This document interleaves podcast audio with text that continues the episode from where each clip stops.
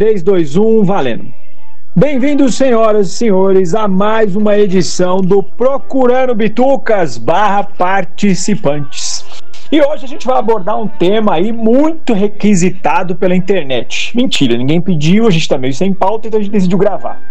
Então hoje nós temos aqueles membros que são convidados, é fixo, não toma vergonha na cara e não assume está dentro ou tá fora. Então hoje comigo e com o Washington aqui estão o Dãozinho lá dos Sete Jagunços. Eu sou convidado. e o cara que sempre tá por dentro da pauta e fura nos 47 do segundo tempo, o Moita. Hoje eu tô que nem o Zé Wilker em filme brasileiro pornô chanchada, que a voz tá desconectada da imagem. e por último, mas não menos importante, o editor mais eficiente da quarentena, que está editando 50 episódios a cada dois dias, o Washington Senna. Não sei, só sei que foi assim. Então, com essa boa chamada aí do Washington, a gente vai começar a falar de filmes nacionais de grande destaque. Talvez você conheça todos, talvez você não conheça, então a gente vai deixar as nossas recomendações aqui, porque todos eles valem a pena assistir. Bom dia, seu cabo. Está bonzinho? Oxe, rapaz, que intimidade é essa comigo? Que foi, seu cabo 70? A gente não pode nem dar bom dia? Ah, isso é uma regra de civilidade e cortesia. É ou não é? Se tem uma coisa que eu não gosto é de gente que fala é ou não é. Eu fico tinino. Então a gente vai começar aí com uma listinha sucinta, justamente pelo filme aí que o Washington já fez uma boa citação, que é o Alto da Compadecida. Então, para muita gente, ele é o melhor filme da escola dos filmes nacionais. Eu discordo um pouco, mas eu acho que ele é uma obra-prima. Então, vamos puxar a ficha técnica aí do Alto da Compadecida com o Washington Senna. O Alto da Compadecida é um filme do ano 2000, direção de Guel Arras, com roteiro de Guel Arras, Adriana e João Falcão. Ele foi baseado numa obra de Ariano Suassuna, né, o Alto da Compadecida, O Santo e a Porca e Torturas de um Coração. No elenco nós temos o Celto Mello, Marco Nanini, Denise Fraga, Matheus, Nath Shergail, que nunca sei falar o nome dele, Lima Duarte. Matt Shergail, olha, esse nome é foda, hein, velho? De é. Master Guy virou Matt Shergail. Master Gaio? Master Gaio, é, eu acho é foda. É meu sueco, cara. O meu sueco tá, tá afiado. é um filme que teve um, faturamento de 11 milhões, cara. Foi um sucesso tremendo até hoje. Ele é lembrado como realmente um dos melhores filmes da, da do cinema. Antes de começar o papo sobre ele, só me corrijam se eu estiver errado. Ele foi primeiro exibido como minissérie na TV e depois virou filme ou foi o caminho inverso? Não, isso mesmo. Ele foi minissérie na Globo e depois ele reduziu e transformou em filme. Então você acha as duas versões, a minissérie. Ah, tá legal. Seis horas de filme e um filme cortadinho, editado. Mas assim, você não percebe muita coisa, não. É, eu lembro de ter assistido ele como minissérie. Aí eu lembro quando saiu o filme, eu assisti o filme, eu, eu lembrava disso, tinha isso muito nítido na cabeça. Falei, porra, mas tá faltando muita coisa aqui, velho. Tipo, não estraga a experiência, mas falta muita coisa. Então, aproveitar que o Dão puxou o papo aí. Dão, suas impressões aí sobre o Alto da Compadecida. Cara, eu adoro. Eu acho que o, o Guel Arraes, que ele é conterrâneo meu, mas foda-se, ele é um cara assim, muito. ele é muito não sei, não sei desligado, pouco lembrado. Ele é um diretor assim poderoso, tem um filme dele que eu acho maravilhoso, mais antigo, que é o Bye Bye Brasil, dos anos 70, que é um filme assim, que é retrato do Brasil naquela época, um filme assim, fantástico. Ele fez também o nessa mesma época ele estava ele tava em alta, né? Ele tava, tava, se animou a fazer filme, fez um bocado de filme nessa época. O Alta Compadecida, eu posso até cometer uma heresia aqui, mas ele melhorou bastante a peça original, deu uma melhorada assim significativa no negócio. Ele eu gosto muito porque não pela situação, né, pelas situações que ele mostra, pela história em si, pela como as coisas desenrolam, mas muito personagem tem no filme, eles são muito próximos a mim, assim, eu que sou do interior, com esse, sabe, aparece um cara ali, me lembra alguém assim, não a mesma pessoa, claro, mas sabe, a situação me lembra muito, o cenário, cara, o cenário então nem se fala, né, a cidade que eles gravaram ali no interior da Paraíba, mas a cidade me é muito me é muito próximo a mim, sabe? Tem um, um, um, sentimento muito próximo com. Então, eu tenho uma proximidade muito grande com o filme e com os personagens nesse sentido. Então, ele facilita muito para mim. Né? Como o, o, o, outro filme, acho que é dele, o Lisbelo Prisioneiro, não sei se é dele também.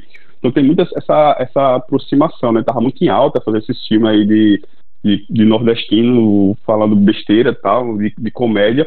Então, cara, eu acho que também que ele é muito. Ele é comédia, como comédia, ele é muito bom. Né? Ele tem lá a sua pitada de drama que funciona, mas assim, como comédia, ao mesmo tempo uma comédia que retrata uma situação muito real, sabe? É muito crua o que ele está mostrando ali, tirando, claro, a parte fantasiosa, a parte dessa pilantragem, como é feita e tal, mas é, é muito cru o que ele está mostrando ali, uma realidade muito muito verdadeira de uma, de uma parte do Brasil com um tom de comédia. Então, mim, é, eu acho fantástico como filme em si. Eu também discordo, não vou dizer que é o melhor filme do Brasil, de qualquer época, mas assim, é um filmaço, concordo com você, é uma obra-prima, porque ele é muito redondinho em todos os aspectos.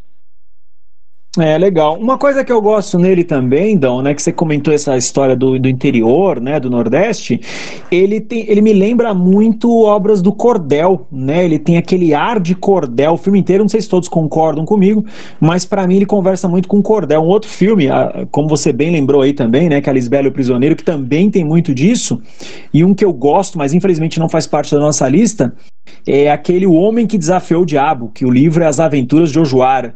Eu lembro que eu gostei tanto do filme na época que fui atrás do livro e li. Eu gosto muito dessa da cultura nordestina quando ela é transportada para os filmes. Eu acho bem bacana. E você, Washington, suas impressões aí sobre o Alto da Compadecida? Cara, eu também acho que é uma obra-prima do Guel Arras. Ele fez um deleite, né, cara? Que é um deleite assistir, né? Uma comédia gostosa, divertida ali, que você.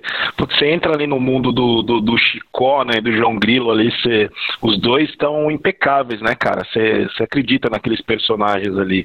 É, mesmo naquelas aventuras ali, aquelas histórias meio que fantasiosas, você percebe o que o Dão falou, realmente, eles estão ali no meio de uma realidade bem incrível, né?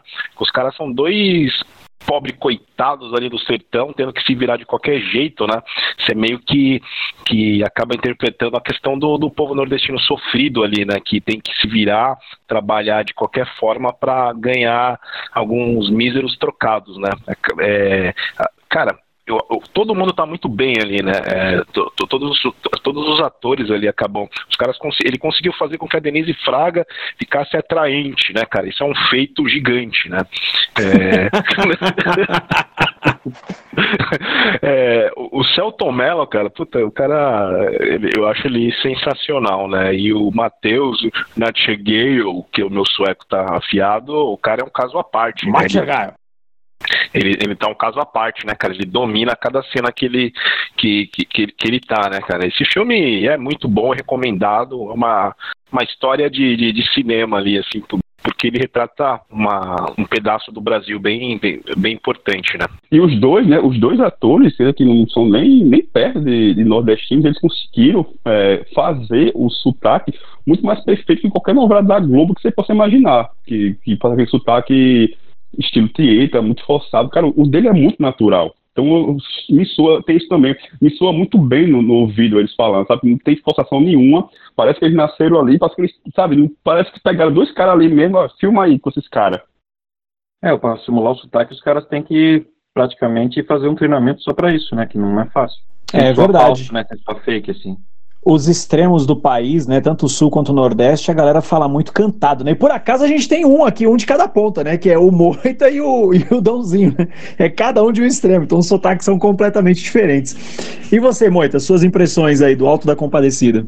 Cara, eu gosto desse filme e me lembro que o primeiro contato que eu tive com a história era quando eu era criança, eu não, fazia ideia quem era o Oriano Suassuna, né, mas quando eu era criança eu assistia aquele versão dos Trapalhões, se vocês lembram, 87, e os Trapalhões do Alta Compadecida. Eu me lembro que passava na estação da tarde e eu morria de medo do diabo lá. Cagava de medo. E... era pequeno, né, cara? Não que eu seja alto hoje, mas na época. É, eu ia falar isso, né? não deve ter mudado muita coisa, é, não. verdade, né? Mas essa versão, cara, eu achei bem legal. Eu não vi a minissérie na época que passou, não dei muita bola na época que passou a minissérie, mas depois o filme eu gostei bastante e, e eu acho que é um filme. É, é, basicamente eu concordo com tudo que vocês falaram, né? E eu gosto bastante daquela parte fantástica, assim, né? Acho muito divertida, né? Aquela, aquela parte ali do enfrentando ali, chega no céu o julgamento com o diabo, né? As, as as aventuras que eles se metem ali. Claro, tem todo o retrato é, é cultural, econômico da, da, região lá, tal, da época. É, mas a parte fantástica dele é muito divertida e muito bem feita, assim. Como o filme ele é, ele é muito emblemático, né? Eu vou per perguntar para cada um aí rapidamente personagem favorito do filme. Dãozinho, qual que é o teu personagem favorito ali daquela maluquice toda, cara, do Alto da Compadecida? Cara, pra mim é o, o, o Marco Nanini, o, o cangaceiro, sabe? O bando dele, porque ficou muito. Porque você fica com medo dos caras, né?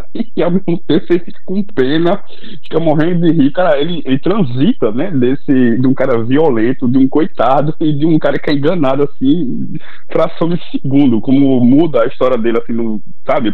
Ele transforma, ele vira o filme cabeça para baixo quando ele aparece, né? A, a, a, a entrada dele como, e o bando dele, ele transforma todo o filme radicalmente, ele gira por todas as partes do filme, né? De um cara que se fudeu, de um cara que tá que, é, que usa a violência para esconder um passado triste, um cara que, que, é enganado assim muito facilmente. Cara, aquela cena do assassinato, cara, aquilo me causa só de lembrar já dá de rir ver, porra, velho. Vou ver meu padinho inciso, né? Você toca essa flauta que eu vou ver meu padinho inciso e volto.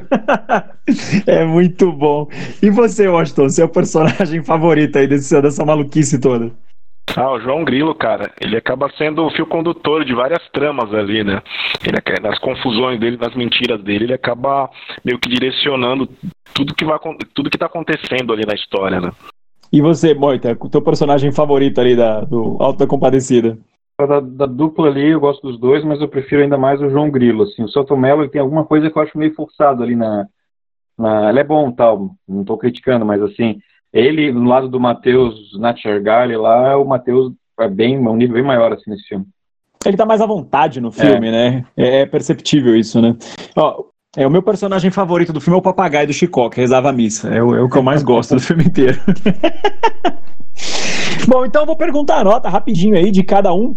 Dãozinho, sua nota aí pro Alto da Compadecida. Ah, pra mim é 10 fácil. Washington Senna? 10. Moita? Ah, 10, 10. Legal.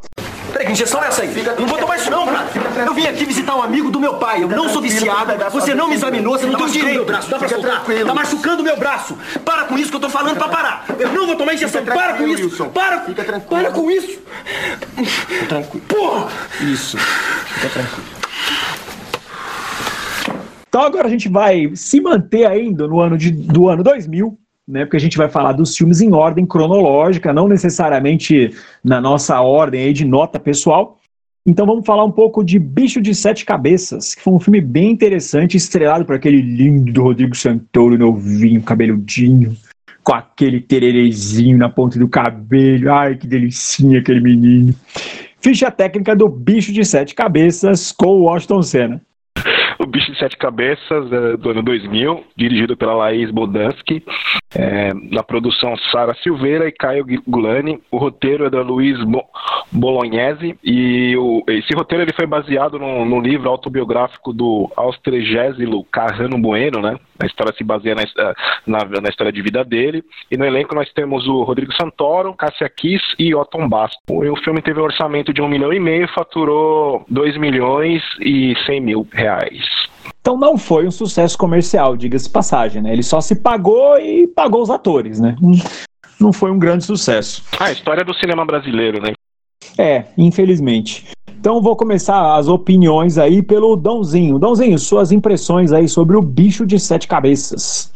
Esse daí eu não vi no cinema, mas eu lembro de ter visto ali na época porque ele causou muito, muito barulho, né? Um filme assim, era, sem lembrar, nos anos 2000, um filme brasileiro que não fosse dos Trapalhões ou que não fosse uma comédia da Globo ou alguma coisa da Globo, tipo Alda Compadecida, que é uma produção da Globo, você, você passava batido completamente. Né? Então, a partir de 2000, tem uma, uma espécie de, falando de pé em off, né?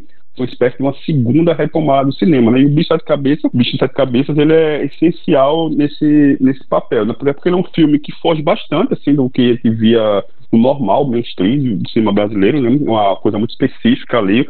É um filme que eu, eu revi agora ele é um filme muito urbano, assim, urbano ao extremo, né? Aquela coisa bem cidade grande, apesar de se passar em São Paulo, mas tem aquela, toda aquela coisa de cidade grande. Esse filme, o problema dele, para mim, se é que pode dizer esse problema, na verdade são dois. Ele se chama Otton Bastos e Cássia Kiss, porque essa, essas duas criaturas, quando entram em cena, eles acabam com o resto, sabe? Não tem mais nada. O Rodrigo Santoro, assim, ele tava começando aqui, ele é um ator fenomenal, eu, eu gosto muito dele não tem essa, não tem essa frescura, porque o cara é bonito e não gostar do cara, ele é um ator genial, mas sabe, não tem como. O Otton Bastos, é, ele é muito monstro, muito, muito, muito monstro, assim, absurdamente monstro, E ela também, cara, ela, ela quase ela não tem diálogo nenhum, né, praticamente. Ela fala três, quatro vezes no filme, mas o, o olhar dela, principalmente quando, tá, quando a enteada tá falando, né, ela olha assim com a cara de desprezo, você sente aquele ódio na pele, ela ali sempre fumando aquela cara de totalmente alheia ao que tá acontecendo na, a, naquela vida do, do marido, do filho. Então, assim, eles dois, quando entram em cena, eles acabam com tudo que tem no filme, sabe? Não sobra nada, não sobra mais nada, mas ainda assim, eu acho um filmaço, e ele revelou para mim um cara que eu conheci nesse filme, que é uma atuação sensacional, tão sensacional do naipe do, Mate, do Matheus na chegada, que é que não tem, que para mim, na minha, na minha visão, não faz mais sucesso por dois motivos, né? por ser baixinho e feio, que é o Gero Camilo, que é um cearense, que ele faz aí o, o Ceará, que é um cara, ele, ele, ele é doido, não tem condição, ele não, ele não tá atuando ali, ali não tem condição o cara tá atuando. E que lá na frente ele vai repetir né, um papel, uma parceria com o Rodrigo Santoro, no Carandiru, quando ele faz o Sem Chance, né? E também participa do Cidade de Concordo, velho. Puta cara, ator, ele, concordo. Bicho, ele, o doido dele, ele tá atuando. ele é doido mesmo, concordo. É, velho, não tem, velho, tá perfeito. Véio. Então, assim, um filmaço.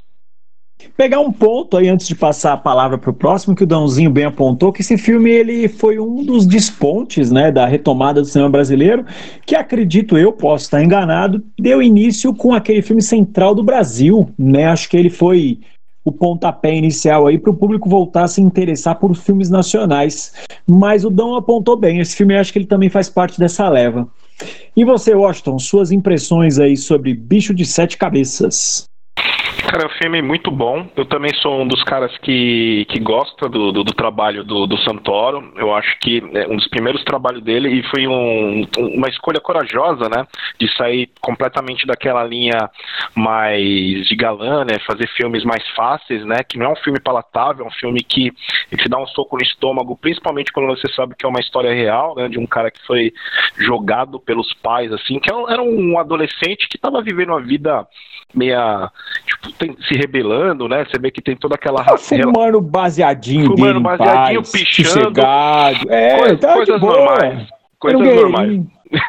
Aí você tem todo aquele entendimento diferente da vida, né, do pai, né? Você vê que o cara é completamente bruto, né? Tem todo aquele muro ali, né, em relação a sentimentos, né? O cara, você vê que eles não têm a capacidade ali de, de, de, de o único jeito é jogar no manicômio. Vamos jogar o moleque no manicômio, né? E é foda, né, cara? A, a entrega do Santoro é muito boa. Apesar que ali eh, você percebe ainda que ele tá no início, né? Ainda não amadurecido o suficiente, mas eu acho que todas as cenas que, que principalmente no manicômio ali, que ele tenta mostrar aquele, aquele ar angustiante, né, ar de que ele tá preso, tá, tá, tá, tá confinado, ele entrega muito bem, cara. É um filme altamente recomendável, né? Acho que ele acabou chamando atenção até internacionalmente, né? Foi acho um dos filmes que também proporcionou a ida dele para Hollywood, né? Verdade, esse filme foi um belo cartão de visitas para ele. E é muito legal também esse ponto aí que você colocou, porque esse filme, para mim, é... não lembro se é da mesma época, o filme que eu vou citar agora, acho que é uns cinco anos antes, talvez, não tenho muita certeza, mas a abordagem dele me lembra muito aquele filme do Leonardo DiCaprio, bem novinho, o Basketball Diaries, que aqui no Brasil saiu como o Diário de um Adolescente. Tem uma abordagem bem parecida, assim, sabe? Um jovem problemático que vai se perdendo, perdendo, perdendo, principalmente por suporte, falta de suporte da família. Eu gosto de ambos os filmes na mesma medida. E você, Moita, suas impressões aí sobre Bicho de Sete Cabeças? Cara, é um filmaço, né? E ele, ele mostra bem a situação manicomial no Brasil, né? É, é, deprimente. E como o Washington falou, né, ele abriu as portas para o Santoro, né, para fora do Brasil, que é até uma, um ator assim que ele lá fora, eu acho ele bem pouco aproveitado, total, né, é, ficou lá papel de Xerxes lá, não abre a boca, botou na dublagem com a voz grossa Então, e outros filmes que ele participa também sempre umas pontinhas, né? Pelo menos os que eu assisti dele lá fora são bem pouco aproveitados, né? Todo o talento do cara, né? E esse filme eu acho muito foda o final dele, né, cara? Aquela carta que ele manda pro pai dele, assim, é fodida, assim. É um tapa na cara, verdade. A carta que ele coloca pro pai é um tapa na cara. É bem, bem pesado mesmo. Bem pesado. Então vou pedir as notas individuais aí de cada um, começando pelo Dãozinho. Dãozinho, sua nota aí pra Bicho de Sete Cabeças.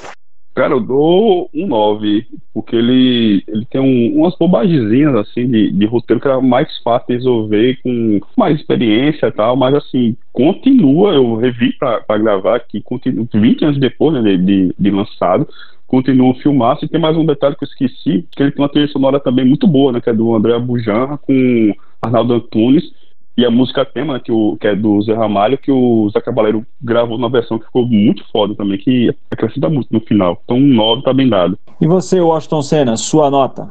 8,5. Moita? Acho que eu dei um 9 também por questão da produção do filme, mas não sei se estou sendo justo, né, pelo, pelo tempo, a idade que tem o filme, os recursos que foram utilizados, mas eu acho que 9. É, eu acho que eu fico na mesma opinião que vocês aí. Eu acho que para os recursos o filme foi muito bem executado, cara. É um filme que ele aborda de uma forma muito legal ali o tema que ele se propõe. Porra, Dadinho, chega assim na minha boca, meu amigo. Quem falou que a boca é tua, rapaz? Quem falou que a boca é tua, cara? Qual é, Dadinho? Dadinho é o caralho, meu nome agora é Zé Pequeno, porra. O nome dele é Zé Pequeno, tá entendendo? E tu vai cair, filha da Mata puta. não, mata não que ele já entendeu. Então agora a gente vai avançar aí dois anos no tempo e vamos para o filme que arrebatou os cinemas brasileiros e virou um hit. E para muita gente é considerado o melhor filme do cinema nacional e eu faço parte dessa turma. Talvez a galera discorde de mim, mas eu acho esse filme aqui sensacional. Eu vou elencar os meus pontos depois que a galera der opinião aí. Vamos falar agora um pouco de Cidade de Deus. Então, ficha técnica com o Washington Senna, do Cidade de Deus. Cidade de Deus é um filme de 2002, dirigido pelo Fernando Meirelles, com co-direção da Katia Lund, a produção de Andréa Barata Ribeiro e Mário Andrade Ramos. O roteiro do Braulio Mantovani foi baseado no Cidade de Deus de Paulo Lins. O elenco nós temos o Alexandre Rodrigues, Leandro Firmino da Hora, Felipe Hagensen, Douglas Silva, o Matheus Natchegali, o seu Jorge, Alice Braga, né? Uma uma legião aí de atores aí que fizeram sucesso depois, né, cara? O filme teve um sucesso arrebatador nas, bilheterias, com orçamento de 8 milhões e 200 mil e arrecadou mais de 30 milhões de reais. É um, ponto antes de eu pedir a opinião de vocês, que o Washington até colocou aí, né? Que ele tem um elenco arrebatador que ficou famoso depois, né? Cara, é incrível porque a maioria das pessoas nesse filme não eram atores, era gente da comunidade. E incrível como eles atuam bem, cara. Acho que justamente por estarem inseridos dentro do contexto mesmo, né? É muito crível. Conversa um pouco com aquilo que o Dãozinho falou lá atrás sobre o Alto da Compadecida. Mostra muita realidade dentro, assim, nu e crua. Então, vou aproveitar e começar pedindo a opinião dele. Dãozinho, suas impressões aí sobre o Cidade de Deus. Primeiro que Dãozinho é o caralho, né? Meu nome agora é Zé Moita.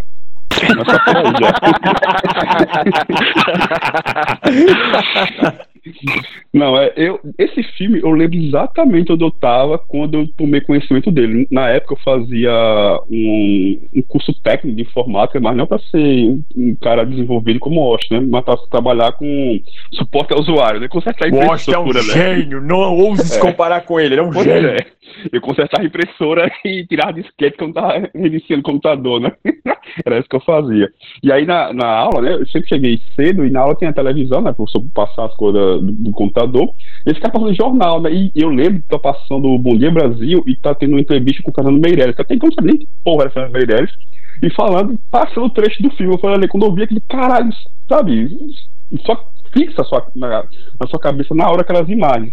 E aí, né, estamos falando aqui de um filme de 2002, e aí no contexto da época, eu, como um bom brasileiro, ao invés de ir pro cinema, eu fui lá no centro de Marcel e comprei a, o filme pirata para assistir em casa, né? Estamos aqui no começo, era o auge da pirataria, vocês vão lembrar, era o auge da pirataria. Tinha Verdade, filme, bem cara, lembrado. Velho, você achava filme italiano dos anos 30, se você quisesse pirata, tinha tudo. Véio. E aí comprei o filme e, e assim, concordo com você, para mim é o melhor filme nacional, principalmente porque ele assim, assim, a retomada do cinema brasileiro está ali em 94, 95, né, com Carlota Joaquina.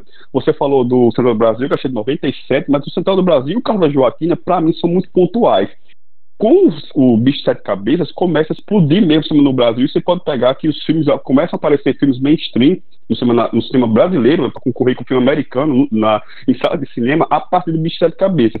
E o Cidade de Deus, ele entra porque ele surge para mim como aquela ideia de de profissional, né? Ou seja, o, o roteirista, né, o Brown, ele já era roteirista profissional, direção profissional, então é um salto. Não estou dizendo que os filmes anteriores eram feitos por amadores, nada disso, mas ele, ele, ele se mostra como uma coisa assim de, de um nível absurdo de filmografia profissionalizando que você só em filme americano. Ele, ele, tem, ele é diferente, a estética dele é Claro, não tem nada de novo ali, né? A, a forma que ele dirige, aquela coisa meio de clipe, né? Que o Snyder ficou muito famoso logo um pouquinho depois com Madrugada dos Mortos, não tem novidade nenhuma. É, mas, cara, é, tinha novidade pro Brasil, pro filme brasileiro. Você não via aquele filme brasileiro, como você fala, um filme brasileiro daquela forma. Você sempre via um filme brasileiro ali, Favela Carioca, é, é, violência, pobreza, foi uma coisa muito romantizada, muito dramática demais. Ele faz de um jeito completamente diferente, totalmente muito mais cru e usando o cinema como cinema. Então, sabe, não fica aquela cara de documentário ou de novela da Globo, fica um filme. E hoje, você vai ver hoje, 18 anos depois, ele ainda funciona. Então, o Cidade de Deus, a importância dele para mim é essa. Ele mostra, ó, dá para fazer filme aqui. O que veio depois é outra história, né? Se, se pareceu filmes melhores depois ou não, se o negócio decaiu ou não, isso é outra conversa. Mas provou que dá para fazer filme muito bom no Brasil, falando em português, com jeito daqui, né? Com a cor daqui, com o sotaque daqui, com tudo, com a realidade daqui. Um filme assim, que é filme, né? Não é um documentário nem uma novela, é um filme mesmo, uma ficção, ainda que seja baseado em fatos reais, é uma ficção muito boa. Concordo em gênero do Miguel, cara. E ainda digo mais: é, ele tem toda a estrutura de um filme de Hollywood mesmo, seja na fotografia, na qualidade técnica, no som. É, é, surreal de bom esse filme. Até hoje ele sobreviveu muito bem, meu. Não sei quantas vezes eu já vi esse filme. Confesso que eu já perdi a conta. Inclusive, eu tava revendo o dia desses, que é um filme que você coloca na TV, assiste numa boa. E eu ainda acho que eu posso colocar ele como um filme do Guy Ritchie nacional, cara. Para mim, ele é um filme do Guy Ritchie na boa fase, porque é incrível como ele amarra as tramas, são personagens malucos, extremamente carismáticos, e isso que você colocou também pontuou muito bem, como ele não coloca de forma estereotipada né, o habitante da favela, porque até então, se você morava na favela, você era bandido. Ou era bandido, ou era traficante. Então é legal que ele mostra o dia a dia das pessoas da favela, que são pessoas normais, né, cara? Essa pessoa tá morando ali porque às vezes é a única opção que ela tem. Então, passar agora a palavra para o meu amigo Washington Schenner, que é o meu Zé Pequeno lindinho. Ele estava com o cabelo de Zé Pequeno na quarentena, ele cortou, que merda. Washington Senna, sua visão aí sobre Cidade de Deus. Cara, Cidade de Deus, realmente, ele é grandioso, né? Foi um filme revolucionário para o cinema nacional, utilizando vários elementos técnicos, né, de verdade do cinema, né?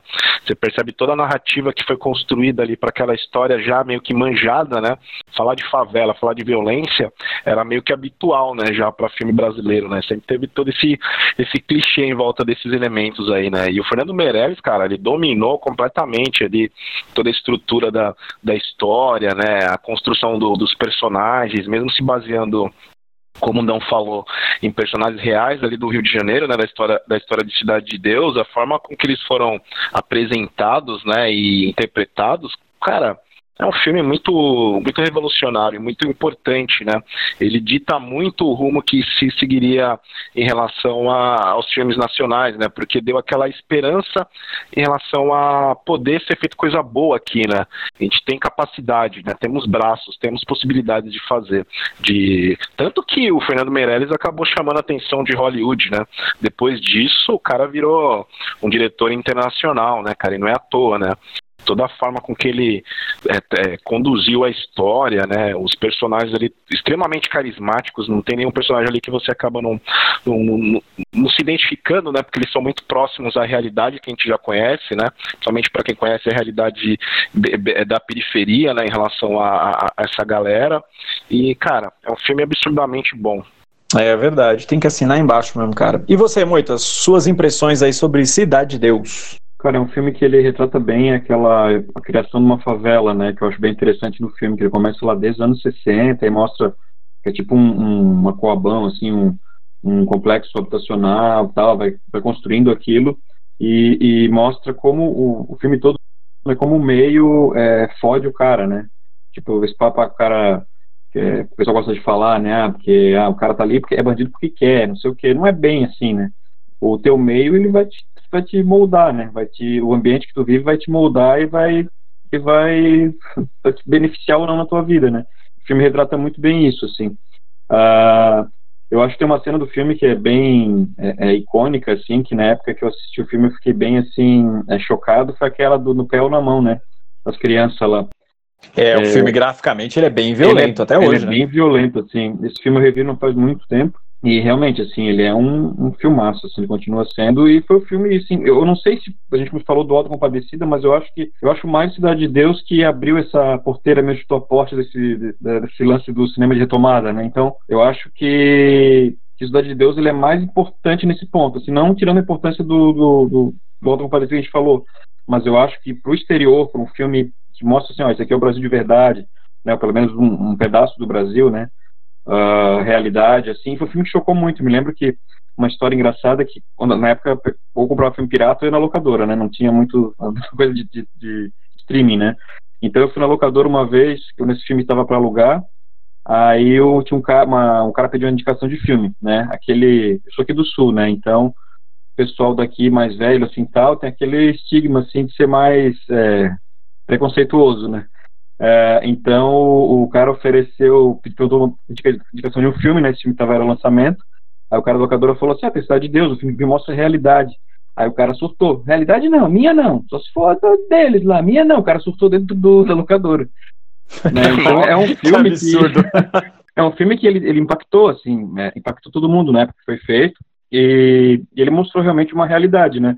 Como falaram ali antes, não sei se foi o Dão ou foi o Washington, assim, é, é essa questão de, de, mostrar a favela muito romantizada, né? Até hoje, assim, se você ligar numa novela da Globo que tá passando a favela, é uma favela totalmente artificial ali, né? Passando ali uma, uma coisa romantizada ali. Concordo, cara. Eu já fui em Morro, no Rio de Janeiro, em mais de oportunidade. Inclusive, eu passei na Cidade de Deus, eu não fui no miolo dela, né? Eu passei tanto em frente quanto entrei no começo dela, porque família da minha ex-esposa, família dela é do Rio de Janeiro, e eles moram perto do Maracanã. Então, toda vez que a gente ia pra praia, a gente pegava um trecho lá que passava, né, na Cidade de Deus, lá assim, em frente a ela. Cara, é surreal de grande, vocês não tem, a TV não mostra 1% do que é aquilo, né, e eu já fui em morro, fui na Rocinha com uma amiga minha, e uma vez eu subi mesmo, morro, fui com ela tal, tudo que você vê na TV é extremamente romantizado, cara. Extremamente romantizado. Porém, favela é favela, né? Em qualquer lugar do Brasil, né? Exatamente. Porém, o filme ele coloca uma coisa que é verdade, cara. Meu, é, nem todo mundo que mora na favela é ladrão, é traficante, é bandido, pelo contrário, tem muita gente boa, conheci muita gente legal lá, me senti super à vontade porque eu estava acompanhado também, né? Tem essa, porque não dá para subir sozinho, dependendo do lugar que você vai. E mas eu me senti mais. Não, meu jiu-jitsu aí não funciona, contrabalha, não dá, né? Contra... contrabalha não dá, ainda não, ainda não aprendi o golpe que desvia a bala. Mas é, é, assim, é, é um ambiente, eu não vou falar que é um ambiente super agradável, cara, mas se você quer ter as melhores visões do Rio de Janeiro, é no morro, você tem que subir o morro, você não vai ver lá de baixo, não. Então vamos pedir as opiniões pessoais aí, as notas, né, de cada um, começando pelo Dãozinho. Dãozinho, sua nota para Cidade de Deus. Isso daí, parafraseando o Messias, é nota 11. É, esse filme é foda. E você, Washington Senna? Cara, é 10, é 10 e ficou esse eco aí, é 10. Sim, é 10. É 10. Todo mundo ficou esperando. É que não tem Todo mundo ficou esperando que ele ia falar mais alguma coisa. É, é 10. É 10. Beleza. É 10. Não tem mais o que falar sobre esse filme, que ele é muito bom, cara. Não, é 10, entendeu? É 10. É É 10. 10. E você, Moita, sua nota sobre Cidade de Deus? Ah, 10 com louvor, né? É, esse aí não, não precisa nem pensar muito, né, sobre a nota dele. Eu não quero ficar aqui. A gente já falou, não falou mal. Mas eu não quero ficar. Mas meu pai tá te esperando, filho. Filho, entende. A gente não tá indo porque a gente quer. Então por quê? Quando vocês vão voltar? Então vamos avançar aí um pouquinho agora. Vamos avançar quatro anos no tempo. E vamos falar de um filme que divide opiniões, principalmente na condução e na estrutura do filme em si. Então vamos falar aí do ano em que meus pais saíram de férias. O filme aborda a história de um menino, filho de um casal, que é abandonado na casa do avô. Só que o avô falece exatamente no começo do filme, quando ele tem a notícia de que o garoto iria lá passar alguns dias. O filme aborda a história da comunidade judaica em São Paulo, ali na região central, de uma forma muito legal e mostra até algumas coisas que é de pouco conhecimento mesmo. Então eu acho que esse é um grande mérito dele. Então vamos para a ficha técnica aí do ano que meus pais saíram de casa com Washington Senna. O ano que meus pais saíram de férias é um filme de 2006, dirigido pelo Carl Hamburger, com o roteiro dele, do Cláudio Galperin e do Braulio Mantovani. O elenco nós temos o Michel Joelzas, Germano Haut, Daniela Piepinski, Caio Blá e o Paulo Altran. Então vamos começar as nossas opiniões aí sobre o ano que meus pais saíram de férias com o Dãozinho. Dãozinho, suas opiniões aí sobre o filme. Esse daqui é o mais Globo da lista, né? Eu acho que ele tá no limite, assim, de extremos. Ele é o. Sabe, a melhor coisa talvez saia de um filme muito dentro da Globo, né? O Carl Hamburger tem um envolvimento, não é, não é, não é da empresa, mas tem muito envolvimento lá dentro e tal. E ao mesmo tempo ele tá muito longe dos outros. Então ele fica nesse miolo aí, sabe? A, a Globo não vai mais longe, nada além disso, do que esse filme aqui. E também os, perto dos outros ele é o mais, mais fraquinho, vamos dizer assim, tá? Eu gosto muito da, da forma a gente tá falando isso com o Austin, como ele mostra a solidão do menino, não fica coisa muito piega, você fica com... O Carl Hamburger, né, tem muito trabalho, né, com filme infantil, né, eu acho que a coisa mais, que eu saiba pelo menos, mais fora desse, desse nicho infantil, é o Xingu, que é de 2012, que é um filme, assim, bem qualquer nota, e uma série que tem na HBO, não sei se tem na HBO Go, que é uma série fantástica, uma das melhores coisas feitas no Brasil, que é o Filhos do Carnaval. É uma coisa assim absurdamente fodástica, acho que é da mesma época do Mandrake, e é tão boa quanto, mas é muito esquecida. Coisa assim sensacional, o Filho do Carnaval. E aí ele mostra muito bem essa questão da solidão do menino, sem soar muito, muito piega e tal. Tem uma coisa muito original, né? Porque você fica pensando todo momento que o filme vai mostrar ali a, a redenção né, do senhor lá judeu e fazer a amizade do, do menino com com ele e tal. Tem isso também, mas também tem a outra parte, né? Que o menino, a criança, e chega no prédio e tem outras crianças e vai, vai se enturmar, cara. A não ser que ele seja, seja muito nerd, leitor de, de gibi, ele fica isolado chorando no canto. Mas vai lá, velho. Se tá jogando bola, ele joga bola também, velho. E a pirraia, a piva é muita onda. Que menina desgraçada, velho. Empreendedora. Não, é, tem aqui todo o contexto da ditadura militar, né? Tem o Caio Blá de novo, né? Caio aquela ali é a futura esposa perfeita, aquela menina. Tem o Caio Blá de novo, esquerdinho, né? Ele já tinha feito. Ele fez, acho que depois disso aí, ele fez o Frei Beto no Batismo de Sangue, então ele tá tudo esquerdinha. Ou ele seria do. Ele, o personagem dele tá falando com o Austin, seria do, do MBL, né? Fácil, é, verdade. esquerdinha safado, torcendo pra Tchecoslováquia, ele falou, não, ele tá falando pro Brasil, que esquerdinha, sem vergonha. Então a parte da ditadura militar não, não fica panfletário, tem a parte da prisão normal, mas sabe, fica tá bem ao largo.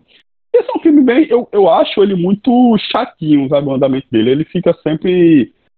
Fica preso nos draminhos. Cara, a morte do. Botaram o Paulo Atrão, um ator genial, pra, só pra morrer no telefone. Desperdício de ator da porra. O cara é um gênio, o maior ator do Brasil, o Paulo Atrão, e o cara aparece lá, pelo telefone e morre, né? Pelo amor de Deus. Então, mas o andamento dele eu acho ele muito, muito cansativo, sabe? Muito, muito chora, quero chorar a todo momento. Então, Cara, você fica assistindo pelo relógio. Você assiste aí olha no relógio, pô, ainda falta meia hora essa porra, mexe no celular e deixa rolando lá.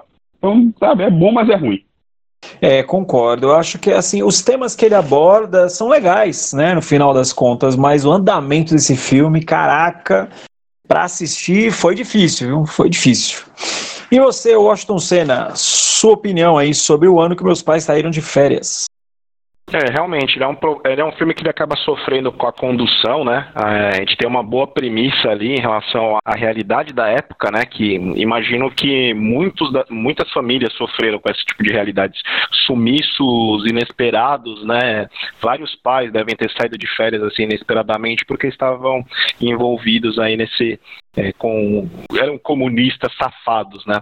E eu acho assim, ele tem alguns bons momentos, né? Principalmente naquele relacionamento do, do menino com, com as crianças, né? Que no meio de toda a saudade que ele tem ali, né?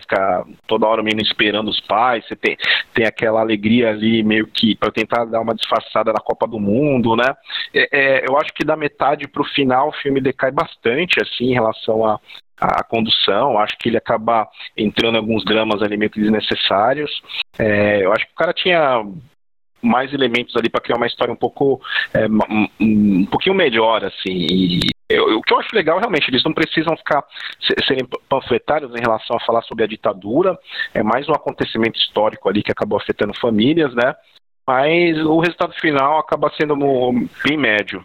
E ele, e ele é mentiroso também, né? Porque tem o, o moleque lá, cara, da bestalhado, cabelo lisinho e não é paulista, né? É, é verdade. Os, os que são os paulistas, né? Isso tá errado, velho. o mais metido a besta da turma era paulista, é verdade. E você, Moita, suas opiniões aí sobre o ano que meus pais saíram de férias? É um filme que divide opiniões, né? Tem a opinião de quem assistiu e de quem não assistiu, tipo eu.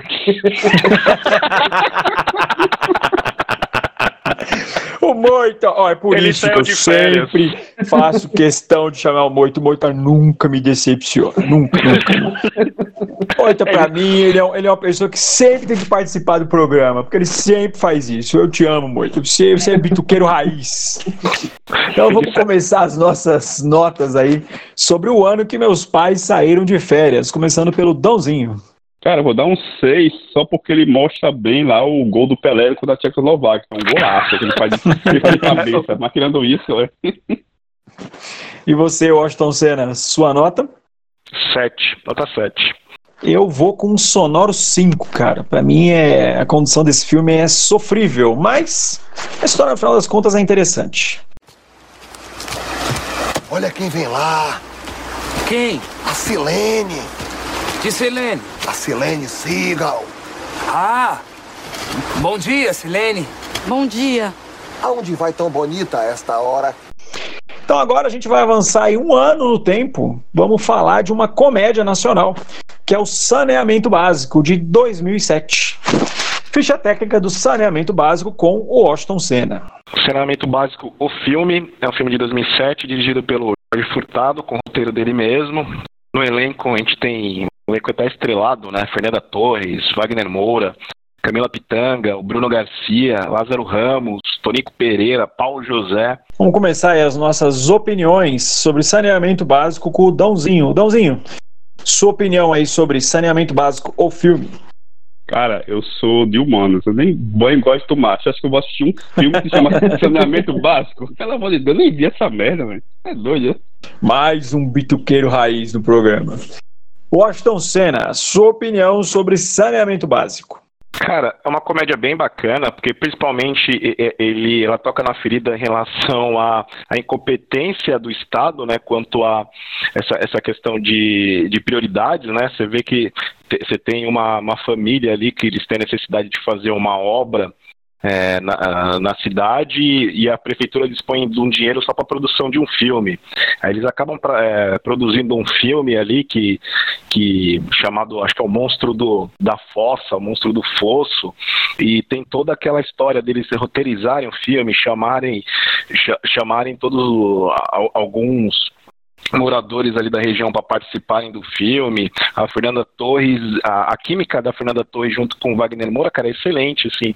Aquele casal bem instável que sempre é, discorda um do outro, qualquer coisa assim é, é- é motivo para discordância, né? Assim, é, os dois estão muito bem, cara, assim, porque eles passam a é, é uma representação bem fiel assim de, de um casal normal, assim. A, a Camila Pitanga também tá excelente, cara. O papel dela bem bem engraçado, ela tá tirando de letra, assim, muito bem. E a, a história é bem bacana, cara. É uma comédia divertida. É um filme que, que ele brinca aí com essa, essa questão de, da, da falência assim, da, do Estado, né, do, do- principalmente dali da prefeitura, e, e leva muito bem, cara. O final também eu acho bem, bem divertido, com, quando o filme acaba fazendo um sucesso inesperado né, para eles, né?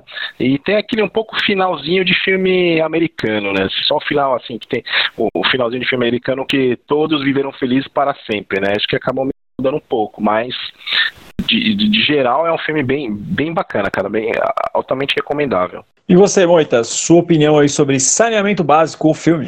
Esse filme, o maior problema dele é o nome. Eu vou dizer que sempre que eu recomendo esse filme pra alguém, tudo, cara, não tem uma pessoa, não, né? É um documentário, o que que é? Esse filme eu, gosto dele porque é, eu, geralmente não gosto de comédia, né? Via de regra, assim, é muito raro eu gostar de comédia. E esse filme eu gostei. É, primeiro porque ele aborda uma região que eu relativamente eu conheço, assim, que é aqui no sul, no interior do- dos estados do sul, aqui nas serras, né? Esse filme se passa principalmente na Serra Gaúcha.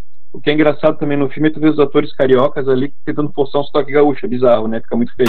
É, esquisito mesmo, é zoado. É, É, é zoado. é. É, mas o, mas o filme ele é bem, ele é bem uma comédia sem ser muito pastelão, né? A história faz um certo sentido.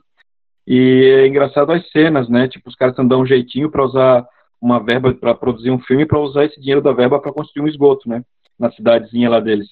E o Paulo, esse filme Paulo José, ele tá fantástico, assim, ele já tá com aquele problema de saúde, né, que o autor tem, né, mas ele, ele interpreta um, aqueles noninho italiano muito bem feito, assim, do, do interior aqui do sul, muito, muito engraçado, assim. O Wagner Moura também com aquele, é, aquele negócio dele ter uma doença venérea ou não, fica em no filme, né, bem, que gera um, um problema ali pro casal, é bem, bem engraçado. É, esse filme também, ele foi um filme, acho que de baixo orçamento, se não me engano, né? Foi feito parceria com a Prefeitura do Rio Grande do Sul, Porto Alegre, alguma coisa assim, que financiou o filme, ajudou a financiar, Casa do Cinema de Porto Alegre. E é engraçado, né, que eu não me lembro de, não, sei, os atores dos filmes principais, acho que não tem nenhum gaúcho aqui, é tudo carioca.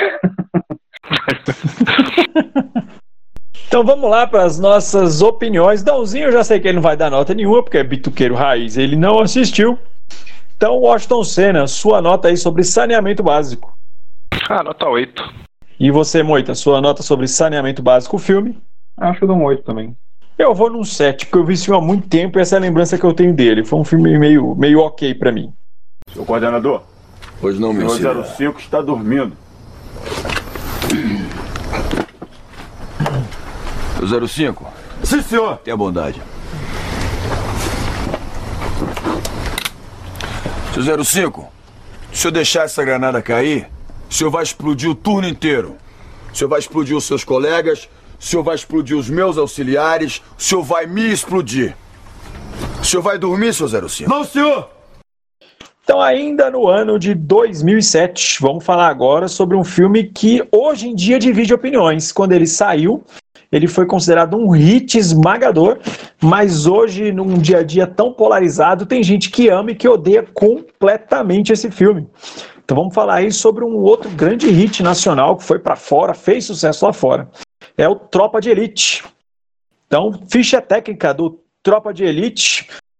Osso duro de ruê, pega um, pega geral, também vai pegar você com Washington Senna. Tropa de Elite é um filme de 2007, dirigido pelo José Padilha, com produção dele e do Marcos Prado, roteiro do Braulio, mais uma vez, né, Mantovani e do José Padilha. É, no, no, elenco nós temos o Wagner Moura, André Ramiro, finado Caio Junqueira, Milen Cortais, Fernanda Machado, Paulo Viela. É, o filme ele teve um orçamento de 10 milhões e 500 mil e uma receita de mais de 24 milhões de reais, né? É, esse filme é um sucesso comercial. Um sucesso. É um antes do sucesso lançamento, absurdo. né? Até É, é, exatamente, porque na pirataria ele já tava rolando solto, né? Sim. Nas banquinhas você achava ele em qualquer canto. Cara, É, todo, cara, Mundo, todo mundo foi ao cinema já sabendo do filme. já, já sabia do filme. Todo Inclusive mundo. o, o ex-presidente na época, né, que falou do filme antes de sair no cinema, né? Ele foi o. Piratinha, o Lula, né? É Brasil! É Brasil! É, Eu acho esse filme uma das grandes obras-primas do cinema nacional, independente do viés fascista que as pessoas coloquem né, para ele hoje nas discussões. É, eu acho que ele aborda muito bem o dia a dia de um policial do Rio de Janeiro, a pressão, e não só do Rio de Janeiro, né? De grandes metrópoles no Brasil, que é a pressão constante do sistema contra você e da sua vida estar em risco a todo momento. E também gosto como ele aborda o lado errado do policial, né? Então, eu acho esse filme uma verdadeira obra-prima ao lado de Cidade de Deus e o Alto da Compadecida. Então, vou começar aí pedindo as opiniões pelo Dãozinho. Dãozinho, sua opinião sobre Tropa de Elite. Eu gosto bastante do filme, assim, como filme, como filme, entendo toda a crítica que ele faz. Eu, cara, é, já na época, né, é, extremou muito o filme, né, o cara defendia muito um lado ou um outro, ou a polícia fascista, a polícia fascista, já, já tinha muito isso na época, hoje ficou mais irritante ainda. Assim, o que ele tem de chato, que é uma coisa que é que eu acho, pensando agora, parece uma, uma, uma obrigação do cinema brasileiro, que quase todos os filmes aqui que nós comentamos têm, só que dele fica beira o irritante, que é a porra da narrativa em off. né? Como parece que brasileiro não vai entender o próprio filme, parece que tem que ter alguém falando ali o que é que tá acontecendo. É o, é o filme Marvel dos anos 60, né? Com o Stanley botava lá o diálogo, botava na cena repetindo, né? Então, cara, é, ainda que tem uma. Mesmo essa narrativa onipresente irritante, o cara não entendeu, boa parte não entendeu o filme. Nossa, mas assim, como filme ele é muito bom. E só, só pelas frases de efeito que ele decorou até hoje, vive falando um pro outro do nada, só isso já valeria pelo filme. Mas como filme policial, de, de ação, é um filme de ação muito bom, ele tem uma tensão muito boa personagem assim, cara, o Capitão Fábio é uma instituição nacional. É, não, tem, não tem nada melhor que aquilo no icônico, mundo Icônico, né, velho? Virou icônico, né, demais, cara? Demais, demais. Então, só por e as isso aí, frases do filme viraram jargão popular, né, cara? Hoje em É, dia então. todo mundo usa, cara. é, virou cultura popular, assim. Então, só por isso já, já mostra a inserção dele, né? E como, e como ele foi se serviu e como ele foi prejudicado pela bilheteria, né? Porque ele arrecadar 24 milhões é quase uma piada, né? Mas eu gosto Sim. bastante. É verdade. Também acho, também acho uma piada a arrecadação dele pelo tamanho do filme, né? E você, Washington Senna, sua visão aí sobre Tropa de Elite, pega um, pega geral e vai pegar você. Cara, esse filme realmente foi um hit, cara. E ele tá dentro, ele tá dentro dos meus melhores filmes de ação, independente de ser nacional ou internacional, assim. Eu gosto muito do, do trabalho do Padilha nesse filme, assim, a, a forma com que ele construiu ali a narrativa ali, os personagens. O Wagner Moura, é, eu também tiro completamente é, essa questão política, né? Fala, ah, o filme é fascista, o filme fala sobre polícia. Eu acho que é uma obra ficcional bem feita. Eu vejo ele também só como filme, nada de panfletário em relação à a, a, a polícia ou não. Acho que o cara se utilizou desses elementos né, que, que o Brasil tem para fazer uma obra, um filme de ação. Assim. E é um filme bem divertido, com. Cara, eu- quem nunca usou, né, cara? Teve uma época que no trabalho só usava as porra dessas frases desse, desse filme, cara. Não Total, tinha né? como. Sapica como. do aspira, sapica do aspira. porra. 01, né? 01 era todo Cada mundo. um que lamba a sua caceta. Cada um que lamba a sua ca- Pra me ajudar, você te... pra eu te ajudar, você tem que me ajudar. Cara, daí foi mais utilizado do que qualquer coisa, cara. É um filme muito bom. O Wagner Moura tá. Eu não vejo outro cara que poderia fazer esse, esse personagem, né, cara? Ele tá muito bem. Concordo. né? Por mais que tenha crítica em relação a, a ele, né? Questão de fascista e tal, mas assim, como eu falei, é uma obra de ficção. Eu acho que o Padilha, pelo menos ao meu ver, né? Posso ter uma visão equivocada e possivelmente eu tenho, porque não tenho gabarito nenhum para ser crítico. É, o Padilha não foi panfletário em relação à polícia, né? acho que não tinha nenhum motivo, somente ele, conhecedor de Rio de Janeiro, para fazer esse tipo de panfletagem para a própria polícia, que, que no Rio de Janeiro todo mundo sabe a, a eficiência que ela tem, né? Cara, é um filme muito bom, muito divertido. É, as cenas de ação também são, são bem tensas. é, o final também, aquele final é, é, é muito bom, né? E dá, dá aquela satisfação, né? Rosto não, né? No rosto não que estraga o velório. Na cara não, na cara não pode estragar o velório, né? Puta, é muito foda, cara. E você, Moita, sua opinião aí sobre Tropa de Elite? É, é um filme, um bom filme de ação, né? E ele traz algumas coisas ali que eu conheço já desde criança, que minha família é família de policiais, né? Meu pai, meus tios. É, ele tem um problema sério esse filme que eu acho em termos aí o Padilha foi tendencioso, né? Que ele mostra o BOP como uma força dentro da PM incorruptível, né? Que não Sim. é afetada por nada. Isso é mais pura bobagem, porque o BOP ele é tão vulnerável à corrupção como qualquer outro órgão da polícia e órgão público, enfim, normal, né? É, então, inclusive, tem vários casos de denúncias. Se você der um Google procurar notícia de, de escândalos na polícia, vai aparecer vários casos do BOP, sabe? Então, isso aí é, é uma coisa que ele faz, ele repete esse erro no outro filme, né? No primeiro e no segundo. Esse mesmo erro ali que o BOP é incorruptível, né? Ah, tirando isso, assim, algumas coisas ele perguntava pro meu pai se era assim ou não. Ele fala que algumas coisas eram um pouco exageradas, mas assim, ó, exageradas pra ele que é um policial aqui de Santa Catarina, né? Ele fica no Rio, eu não sei como é que é. Mas realmente várias coisas daquelas acontecem, né? O treinamento do BOP é aquilo ali mesmo, assim, é aquela coisa mesmo de tirar, tipo, o policial desse, desses grupos especiais, eles tentam tirar o máximo possível da tua, é, é, não digo humanidade, mas da tua sensibilidade ali, né? Para poder lidar com, com determinadas situações de tensão, né? E, e eu acho um bom filme policial, assim, embora eu acho que ele, ele, ele tem um problema, né? Um filme que acho que nem o Padilha esperava isso, que esse filme ele chocou um ovo da serpente que a gente estourou agora, né? É, é um problema que a gente tem com esse filme, assim, mas o problema é que, fora do, do fato do filme, da produção dele como filme como filme, né? Ele filme como um elemento uh, de, de, influência política tal, ele gerou uma coisa ruim que estourou agora, né? Isso aí é nítido, assim, existe até já vários vários textos procurar falando sobre isso, sobre esse, essa situação. Mas, tirando essa questão panfletária de lado, é um bom filme, né? Ele é muito bem produzido. Concordo com o Austin, um dos melhores filmes de. Eu não digo, não sei se tanto de ação, claro, tem ação também, mas filmes policiais mesmo, assim, né? De mostrando. Tipo, eu acho que ele tá no mesmo. Talvez até melhor que o nível, por exemplo, como dia de treinamento. Filme americano, assim, que mostra a polícia corrupta também, né? Pô, verdade, bem, verdade.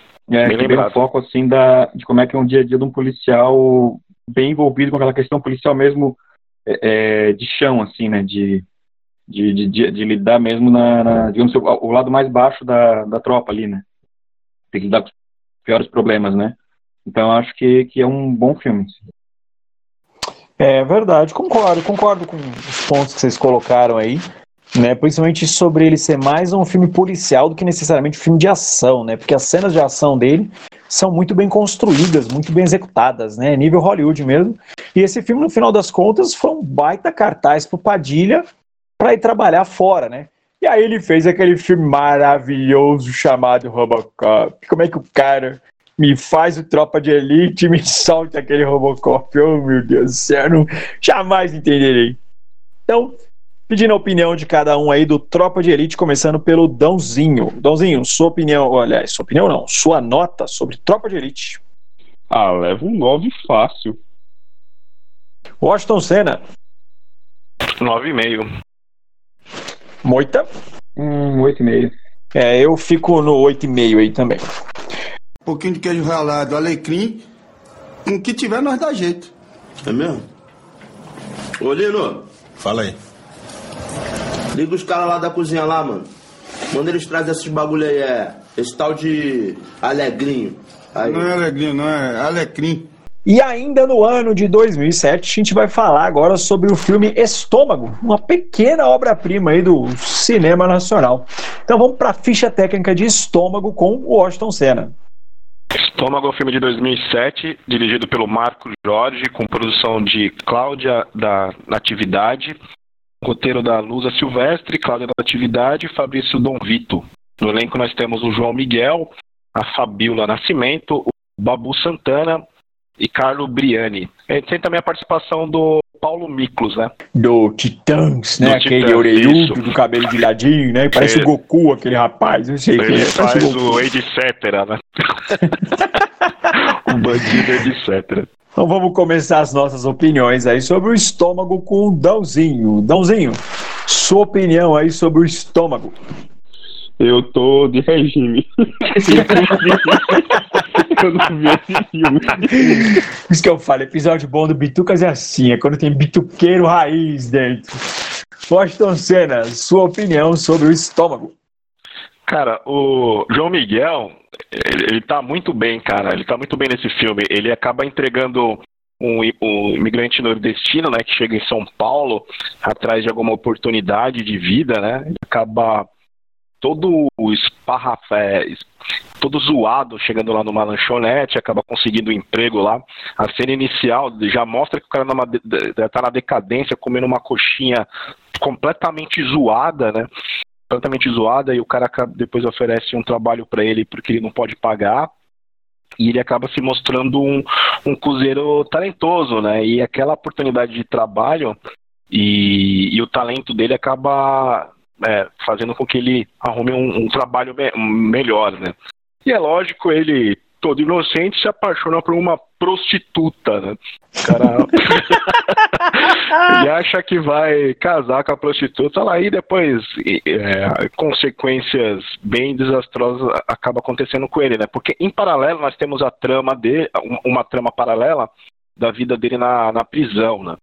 Vou estragar a experiência aqui em relação ao que qual o motivo que levou ele à prisão, porque é, é- é meio que esperado, né? Você meio que depois entende no meio da. conforme o filme vai correndo, né? Você entende, você entende, mas ele não entrega de bandeja. E, cara, é, a forma que ele, ele, ele tá representado lá como prisioneiro é muito bem feita, cara. Ele completamente. Tentando subir novos graus ali na, na, cadeia, né, na cela onde ele tá, né, que o Babu Santana ele faz o dono da cela, né, que é um dos caras que é o rei do crime ali na, na cadeia, e a forma com que ele tenta conquistar as pessoas ali pelo estômago, né, porque é o talento que ele tem, né, a forma com que ele tem de, de, de mostrar que ele é importante, né. É, é, é muito, é bem divertido, uma, é, tem vários elementos de comédia, mas também algumas questões de dramática, né, principalmente pelo fato, assim, é, é, é um filme bem até, até, até, um pouco real, né? Porque acho que você, Alan, que trabalhou aí na cozinha, acho que conheceu vários Raimundos. Exatamente, cara, é, é, eu, eu, eu sinto muita coisa crível, né? Das duas vezes que eu assisti esse filme, porque, primeiro, pela história do cara, é, isso de um cara ser bom fazendo uma coxinha e de repente virar um grande cozinheiro é muito mais real do que muita gente coloca, né? O que a gente possa acreditar. Às vezes as pessoas pensam que o filme é fantasioso, pelo contrário, já vi, eu já trabalhei em locais como Fazano, por exemplo. Então, é muito comum você ver um cara que chega lá descascando tomate e, meu, daqui a seis meses, um ano, o cara vira. É, o cara vira, vira host de podcast ou vira assistente direto do subchefe de cozinha e depois até um futuro subchefe de cozinha, né? Chefe de cozinha mesmo é difícil virar, porque infelizmente existe uma hierarquia, né, nesses restaurantes cinco estrelas. Não é que é impossível, né, mas é, é raro acontecer. Mas o, o fato de um cara chegar lá como um mero ajudante e virar um grande cozinheiro não tem nada de fictício, não. Então gosto muito desse filme que ele conversa muito com a realidade nesse sentido. E você, Moita, sua opinião aí sobre o estômago? Esse é um dos filmes que eu mais gosto da, dessa lista que a gente levantou aí. É, eu acho que ele, que ele mostra bem a, a, evolução do cara lá que começou sem saber fazer quase nada, né? Fazendo a massa de coxinha, como é que o cara fala no filme? É fazer massa de coxinha é tipo amassar a bunda da mulher, né? o cara fala no filme.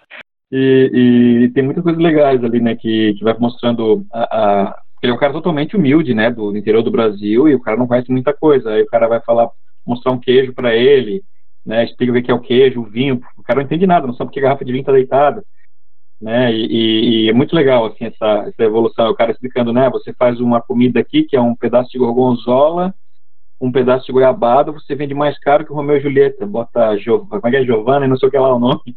É, é isso mesmo. É muito legal assim essas coisas. O filme a parte da cadeia também é tão boa quanto a evolução dele, né? Que mostra ele é, se sobressaindo na cadeia, ele recebe umas comidas de merda lá, de aquelas ração que eles recebem, né?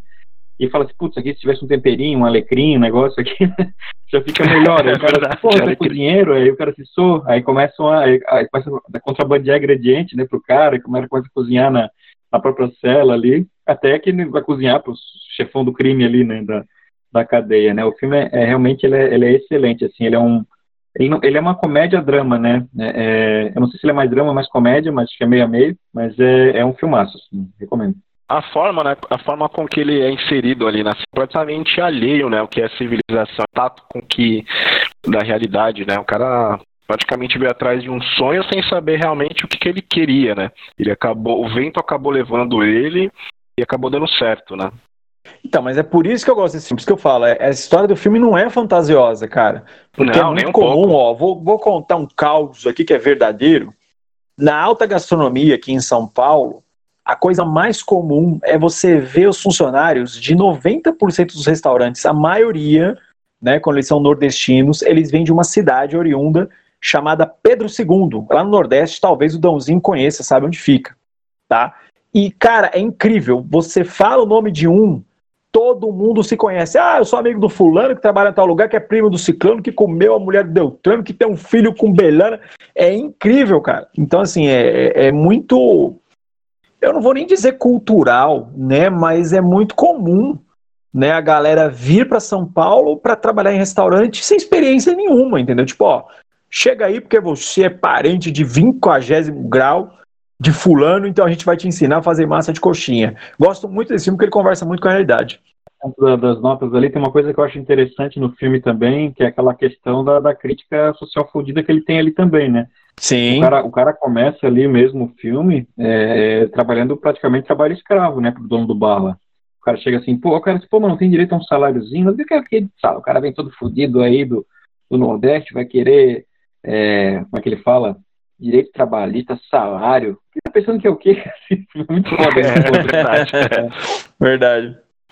Então vamos aí para as nossas notas bituqueiras. Não vou pedir pro Dãozinho, porque ele tá de regime aí, passando fome, só tomando água e caldo verde. Então começar aí com Washington Senna. Washington Senna, sua nota para estômago. 8,5, cara. E você, Moita, sua nota sobre estômago? Ah, esse eu acho que eu vou dar um 10. Eu acho que ele não tem, pra mim, ele não tem falha, assim. Eu vou no Moita, cara. Eu também dou um 9 encostando no 10 ali, cara. Eu também gosto muito desse filme. Ó, governador, sem palavras, sinceramente. Só um minutinho, só um minutinho, só um minutinho, padrinho. Ô, Paquito, tira a foto aqui, Paquito. Tá devagar demais.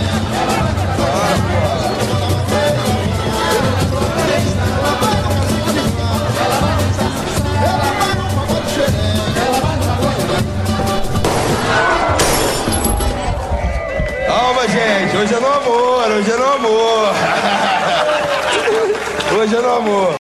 Então agora nós vamos para o ano de 2010 e vamos falar da continuação de um filme que a gente já abordou aqui, que é o Tropa de Elite 2.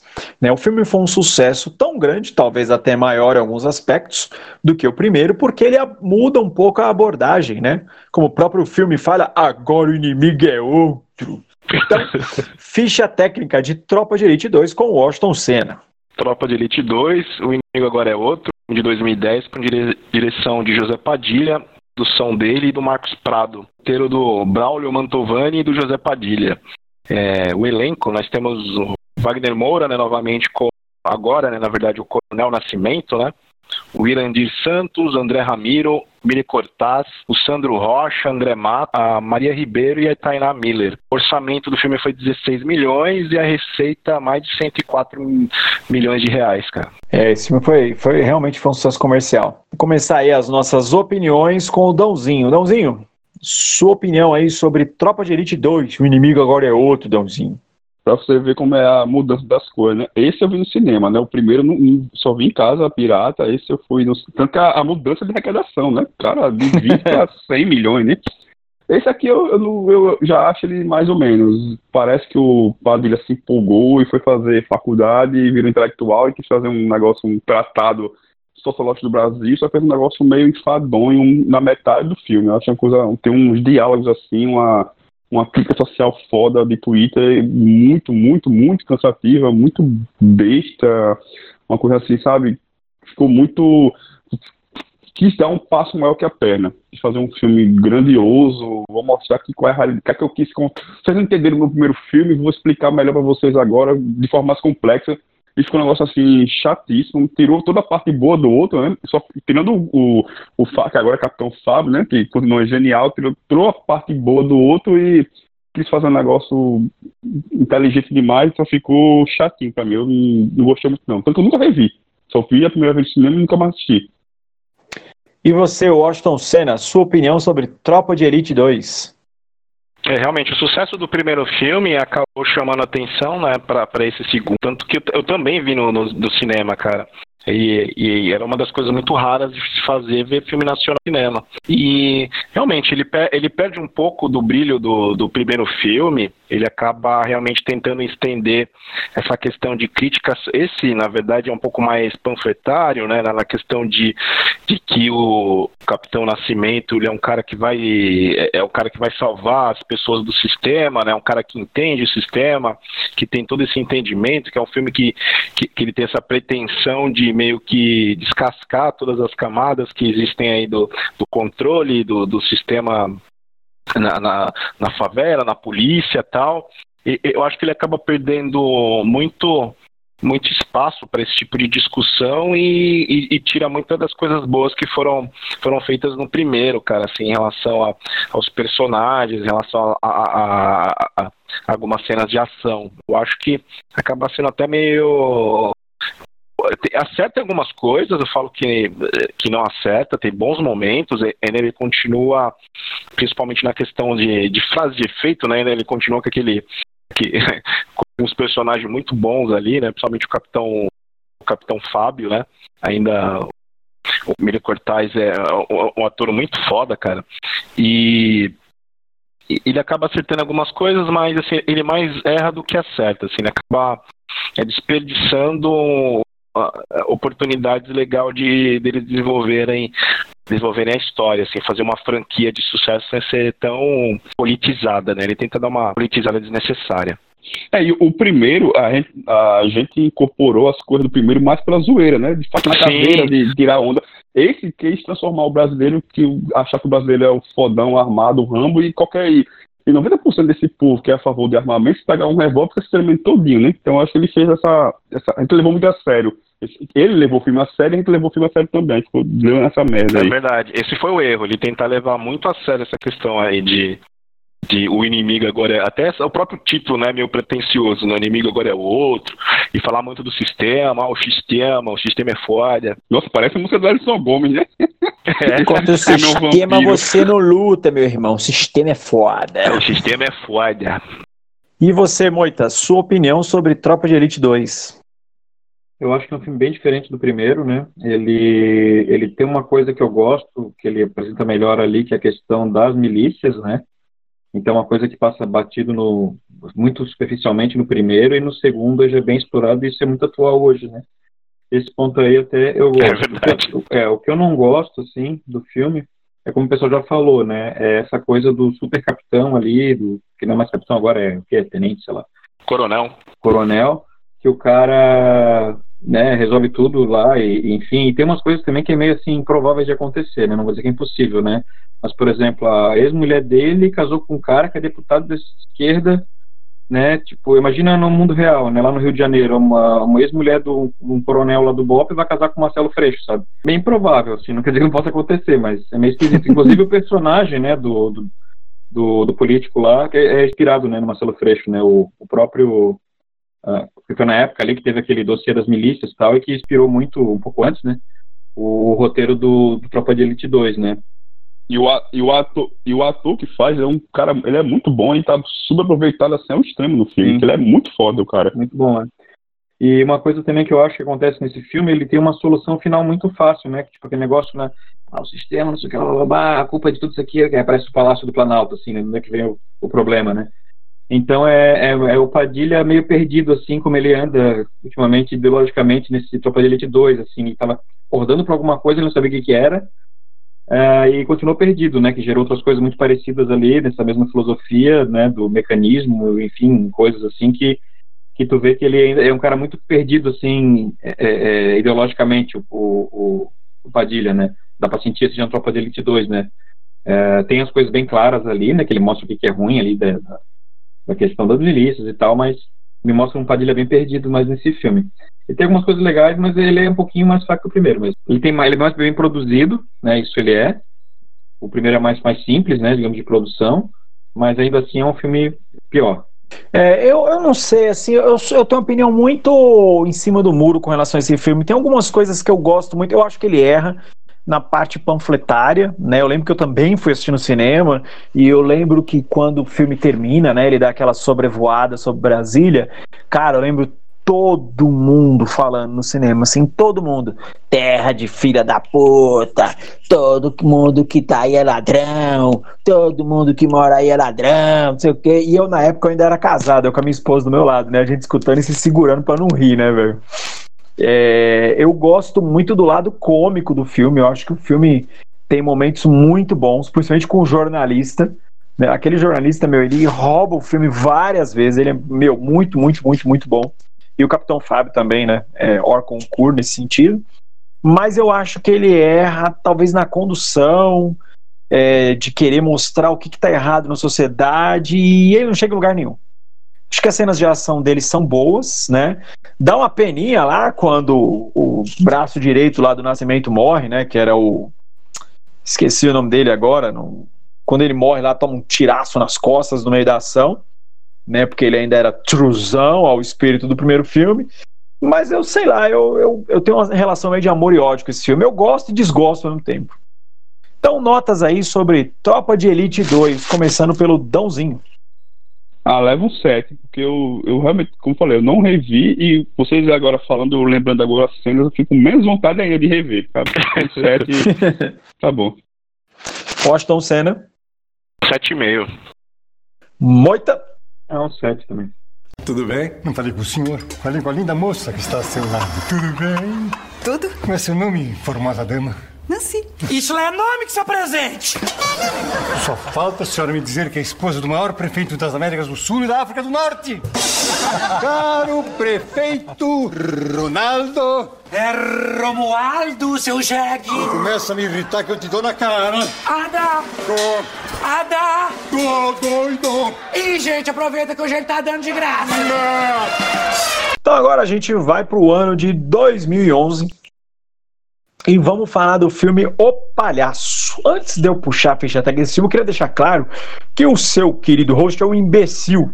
Que eu ia sugerir para falar do filme Bingo e eu não lembrava o nome, eu falei Palhaço. Então a gente vai falar de um outro filme, mas que a galera também gosta. Eu não assisti esse filme, então não posso emitir opinião. Então, Washington Senna, ficha técnica aí de O Palhaço ou O Host. o Palhaço é um filme de 2011, dirigido pelo Celton Mello, com produção da Vânia Catani e Bananeira Filmes. O roteiro é do Celton Mello e do Marcelo Vindicato. O elenco nós temos o Celton Mello, o Paulo José, Larissa Manuela, o Tonico Pereira e a Fabiana Carla. É um filme com orçamento de 5 milhões de reais e teve um faturamento até razoável, cara, de mais de 13 milhões e meio de, de reais. Então vamos começar as nossas opiniões aí pelo Dãozinho. Dãozinho, sua opinião é sobre O Palhaço. Eu fui até aqui ver se o Celton Mello já tinha dirigido outros filmes além desse. Ele fez só um, né? O que Feliz Natal, algo assim. Que é uns 5, 6 anos antes. E aí, quando eu, eu assisti esse filme só pra, pra gravar, eu fiquei com a impressão de que o filme assim, ele não é ruim. A história é até legal tem personagens assim maravilhosos, tem uma aquela cena do, da briga do bar ali que, vai, que eles vão ficar vão ser presos. A cena assim é, é genial, mas para mim o filme o quebra o filme é a direção. Faltou um diretor bom ali, um diretor experiente, um cara, sabe, sabe, sabe fazer o negócio. Eu, o Sato não soube fazer não, cara. Ele ele erra muito assim, tem umas cenas muito fora do lugar, uma condução assim que sabe, que a, a, narrativa fica meio, meio que você fica dando volta no negócio. A história às vezes parece que não anda, e quando anda, vai para um lugar e volta para o mesmo lugar. Tem uma, uma, Até o Paulo José, que é um ator fuderoso, você vê assim, parece que ele tá perdido, ele tá com preguiça, parece que ele tava fazendo ali olhando pelo relógio. Ele faz. Cara, o palhaço dele é muito ruim, sabe? Tem penas hoje, mas o palhaço dele tá com vontade nenhuma de fazer graça. Não tem vontade nenhuma de fazer nada. Então, sabe, você percebe pelo Paulo José como o filme é mal dirigido apesar do, dos coadjuvantes, aquele, aquele, os irmãos ali que, que tocam são, cara, é, é genial, os. Pra mim, eles não, não estão nem atuando, acho que eles estão aqui dali mesmo, tão bom que eles estão. Então, a mão do diretor aí fraquejou demais, o negócio ficou muito muito chatinho, assim, sabe? Um filme que tem aquela premissa, né? Ah, o palhaço que, que faz os outros rir, mas que não ria ele. Aí tá, mas é isso, não é isso? Depois ele volta a sorrir, então é um drama, é uma comédia, não é uma coisa, não é outra. E aí ele encheu de, de de fantasma, pegou todos os amigos que ele tem, que é ator famoso da Globo, e meteu no filme. E as participações nada a ver da porra, aquele bicho na, na bicicleta, que diz na oficina, que é aquele ator com um nome italiano. Cara, qualquer pessoa poderia fazer aquele papel, sabe? O Ferrugem lá também, no, trabalhando de, de, no cartório, ah, é brincadeira. Sabe, botou ali, vem cá, tu, vem cá, meu amigo, nada grava essa cena pra mim. Então, cara, parece que o cara foi gravar o filme, você sabia o que era o filme, você sabia qual era o papel. Tudo bem que o papel é ridículo, o cara tá na bicicleta e dá informação, o cara não sabia o que ele tava fazendo ali. Então, sabe, o filme, o filme é muito perdido, muito solto e sem muito propósito. E você, Washington Senna, sua opinião sobre O Palhaço? É bem verdade, cara. É um filme que ele tem uma premissa muito boa, né, nessa, nessa questão de discutir a felicidade, né? Ele tenta discutir essa questão de de satisfação, né? O cara insatisfeito com, que, com a realidade dele ali, mesmo ele sendo um palhaço com a intenção de alegrar as pessoas, o cara tem a tristeza, né? Eu acho que é muito mal. É, o, o Mello perdeu a oportunidade de dar um pouco mais de profundidade para o próprio personagem dele, para a história ali. Ele vai caminhando para algumas direções ali, porque é, é, o momento de ruptura dele com o circo também é muito mal desenvolvido poderia ter um peso bem maior ali, mas você não sente você não sente o peso do que do que isso daí poderia ter. O retorno dele né assim quando ele sai ele tá fora do, do circo também ele na vida meio que normal né você também você não compra muito aquela ideia, até o próprio retorno dele pro circo, é, eu acho que é muito mal construído, poderia ter sido melhor explorado. É um filme assim que eu, é a segunda vez que eu assisto, da primeira vez até lembrava ele um pouco melhor, essa segunda vez acabou até sendo um bom pra ver que ele era tão bom assim quanto eu imaginava, não. Eu imaginava ele um pouco mais, mais é, pesado e angustia, angustiante em relação à história do, do, do, do- do palhaço. Acho que o Celto Mello perdeu a oportunidade. Acho que é, com certeza por ser um cara iniciante ainda, espero que eu não vi os outros filmes dele, mas ele errou mão feio aí. E você, Moita, sua opinião sobre O Palhaço? Eu vi esse filme já faz um certo tempo, acho que faz uns 5 ou 6 anos. A memória que eu tenho dele parece que é outro filme que eu vi que o Dão e o Washington falaram, assim, porque eu me lembro do filme ser bem divertido, assim, na época que eu assisti, né? Então, até a questão da, da inclusão de outros atores no filme fazendo pontinho, assim, era, eu entendi na época, assim, que era uma homenagem que estava fazendo para comediantes que estavam meio esquecidos, assim, né? Da- do Brasil, assim, né? Vários pontinhos desses caras aí que estavam na geladeira. Mas também precisaria rever, né? Hoje em dia, né? Talvez a memória tá mais romantizada do que ele é bom de verdade, né? Mas me lembro que a história era uma história ok, assim, né? E, e ele divertia, assim, tinha vários é, é, gagzinhos ali de com esses trocadilhos com outros comediantes e, enfim, eu teria que rever. Mas a impressão que eu tenho, até assim, pô, até fui conferir, né? será que eu assisti o filme certo aqui? Fui olhar aqui a ficha de novo, mas é o mesmo que eu vi, né? Mas talvez pode ser a memória que eu fiquei, memória boa do filme, né? Eu também tinha, eu também tinha exatamente essa, essa memória boa. Quando eu reassisti agora, eu até achei estranho. Falei assim, caramba, ele piorou, cara. E o único comediante é o Zé Bonitinho, não? Tem mais algum? Eu não lembro agora. É, os outros ali dá pra considerar, né? Tem uns ali que dá, né? Muitos da, da praça ali de. Tem aquele. O, é, o próprio Ferrugem, né, cara? Tipo, sei lá. O Ferrugem não sei o que é o Ferrugem, ele é host de, de, de podcast? Porque De é podcast, ator. certeza. Ah, hoje Ele é é, né? Comediante. Ferrugem no passado ele era comediante, né? Ele era. fazia. É, tava na TV, né? Ah, Você ri dele, né? É, ri dele, né? Tipo, É, jeito dele, da existência dele, né, É, cara? sim. É, Tem o Moacir Franco, né, cara? Que ele é o delegado, né? Meu sei, assim, a Deus. experiência que eu Tem tive o assim, Moacir Sim. É que dele, né? na o época Dalton era boa, né? Eu teria que rever, né? Pra poder ver se, se realmente ele. Eu não gosto desse termo, né? Mas envelheceu mal ou não. Então vamos lá para as nossas notas sobre O Palhaço. Dãozinho, Cinco. Washington Senna, Ah, um seis. Moita, Ah, vou dar um 7 pra fazer a sequência, né? 5, 6, 7. Esse povo do Sudeste não dorme nem sai no sol. Aprender a pescar sem precisar de anzol. Se acha melhor que os outros, mas ainda não entenderam que São Paulo é um paiol. Essa é a de São Paulo.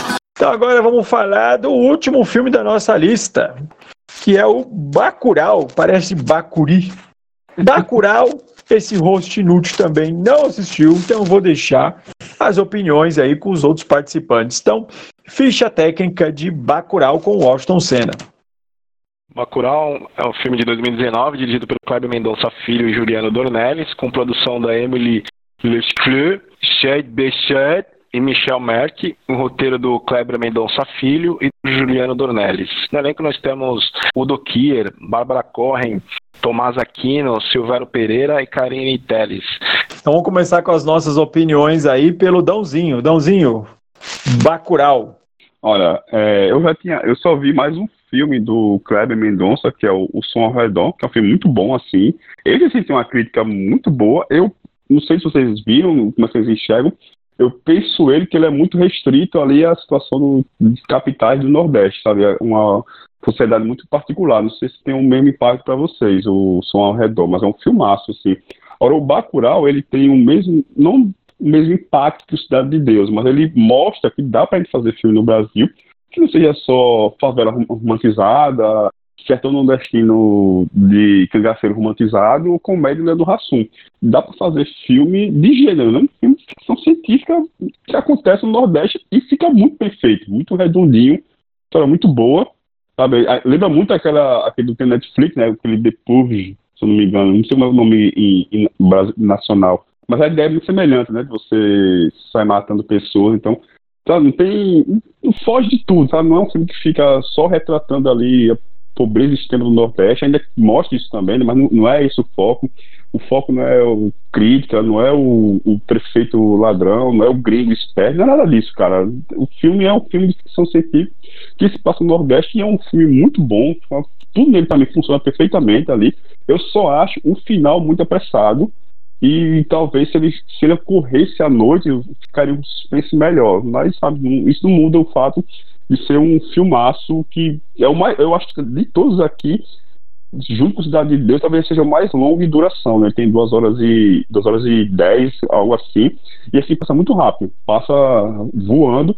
E diferente do, do Cidade de Deus, por exemplo, é um filme muito mais contido, né? Um cenário muito mais reduzido, uma história muito mais intensa, várias histórias paralelas acontecendo, é muito mais direto e mesmo assim ele flui muito bem, sabe? Mostra, é, ao contrário do palhaço, né, como um, um, diretor, um bom diretor faz o filme acontecer. Então, assim, ele é muito redondinho. Eu, tô, eu, eu lembro que tive muita empolgação com ele ano passado, né, quando ele saiu, eles estão filmados, eu queria saber se eu não, chega tanto, mas não chega tanta empolgação como o próprio Cidade de Deus, mas ele, para mim, tem esse, esse papel de mostrar, ó, dá pra gente fazer filme filme de gênero aqui, né? Se bem que tem muito filme de terror nacional, que sempre passa o lago, né? Não, não discute muito a, a cena de filme de terror no Brasil é muito grande, muito bem feita, muito amarrada, muito sedimentada, tem todo uma, um segmento aí por trás, mas dá pra fazer outro tipo de filme aqui sem ser só essas coisas de sempre, né? Então é um filmaço. E você, Washington Senna? Cara, eu também acho um filmaço, né?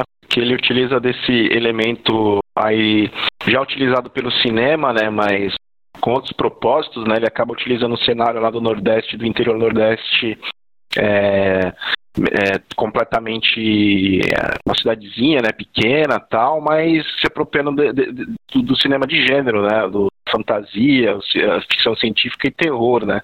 Cara, foi um, um, um grande acerto do, do, do Dornelles em relação a e do Kleber Mendonça, né, em relação a esse filme.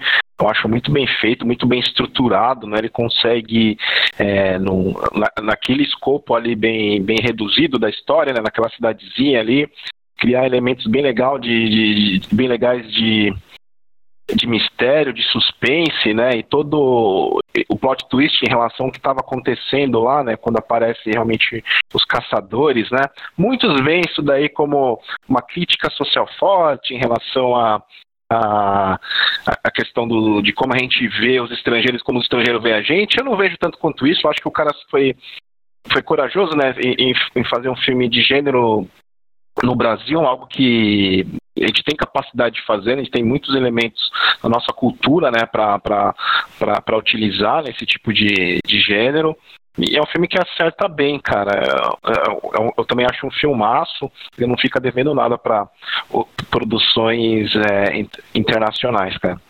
Ele acerta tão bem que eu lembro, eu li uma entrevista do Cláudio Mendonça, né, ele falando não, eu vi, né, no, no Saco de Ossos podcast, ele falando né, que o filme ele, ele escreveu o roteiro muito antes, acho que ele escreveu o roteiro em 2010, 2011. Que você assistindo ele hoje, você pensa que ele escreveu o roteiro na eleição de 2018, sabe? Tá, tá, tem isso também, né? Só aquela ah, cena é ali do. Só aquela cena dos motoqueiros ali dizendo eu sou do sul do Brasil, eu pareço mais com vocês. Cara, aquilo é muito genial, velho. É, aquilo é, muito bom, velho. E você, Moita, sua opinião sobre o Bacurau não, Bacurau é um... de milho.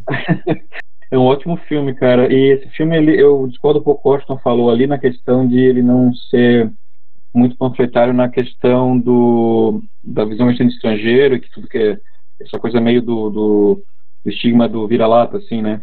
Eu acho que não, acho que ele bate bastante nessa tecla no filme, tanto é que os vilões são americanos, né, que caçam brasileiros, e, e tem aquela discussão lá do cara, ah, eu sou do sul, eu sou mais parecido com você, aí o gringo fala, não, não é parecido comigo nada, você é um, parece um latino sexy, você tem um nariz largo, não sei o que, então é, é, eu acho que não, acho que ele bate bastante nessa questão. Inclusive, até tive uma discussão na época do filme com um NPC na internet, que o cara falou o seguinte: ah, é um ótimo filme de faroeste. Eu disse, não, faroeste não, né, cara? É um filme de, de cangaço, assim, um neo-cangaço, assim, um cangaço cyberpunk.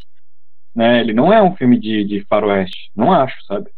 E, e, inclusive o filme luta, inclusive, no meu ponto de vista, né? Ele luta contra esse estigma, né? De ter que se basear numa coisa americana no filme, né? Ele é muito brasileiro, assim, né?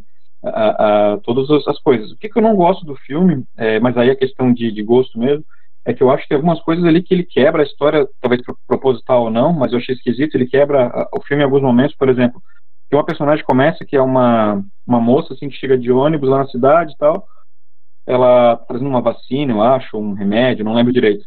Uh, ela chega na cidade e, e, essa personagem some. Aí tem outro personagem que aparece, some. Então, assim, os personagens, eles não, não têm esse personagem principal que fica do começo até o final, né? Uh, mas os vilões mesmo. Né? Então, não sei, assim, isso me incomodou um pouco no filme, né? Mas eu, no geral, assim, no contexto geral, eu gostei. É...